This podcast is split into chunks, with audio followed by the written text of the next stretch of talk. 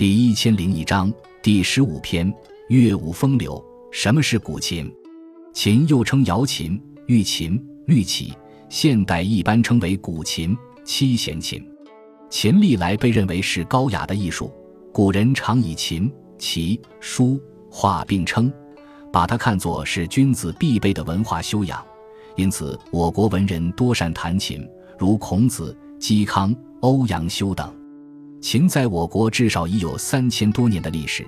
现在考古发现的最早实物是湖北随县出土的战国初期的十弦古琴和湖南长沙马王堆出土的七弦汉琴。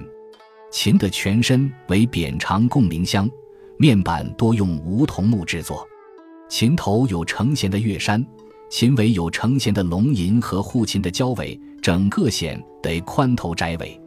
在面板的外侧有十三个圆点状的徽，它是因为和泛音的标志一般由贝壳制成。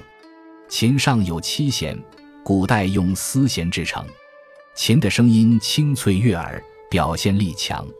传说伯牙志在山水的时候，琴声能峨峨兮若泰山，洋洋兮若江河；欲与心悲的时候，还能为淋雨之操，更造崩山之音。琴的表现力可见一斑。琴有独奏。